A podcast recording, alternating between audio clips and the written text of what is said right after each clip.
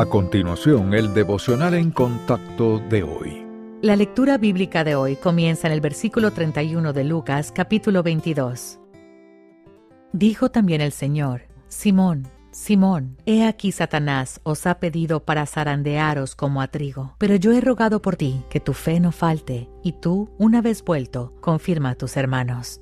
¿Ha tenido usted alguna vez un problema que parecía imposible de superar? Años después, ¿se dio cuenta de cómo esa prueba le preparó para lo que vendría? La Biblia nos dice que el Señor a veces permite que seamos zarandeados para un mayor servicio. En otras palabras, Dios puede permitir que Satanás toque un aspecto de nuestra vida y así terminemos convirtiéndonos en testigos más firmes de Cristo. En el pasaje de hoy, el Señor le explica este proceso a Pedro. Satanás os ha pedido para zarandearos como trigo, pero yo he rogado por ti para que tu fe no falte, y tú, una vez vuelto, confirma a tus hermanos. El Señor sabía lo que se avecinaba, su muerte, resurrección y ascensión, y esperaba que Pedro guiara a los discípulos y lograra grandes cosas para el reino, pero Pedro no estaba listo. Por eso el Señor permitió que Satanás zarandeara a Pedro. Al hacerlo, Dios separó el trigo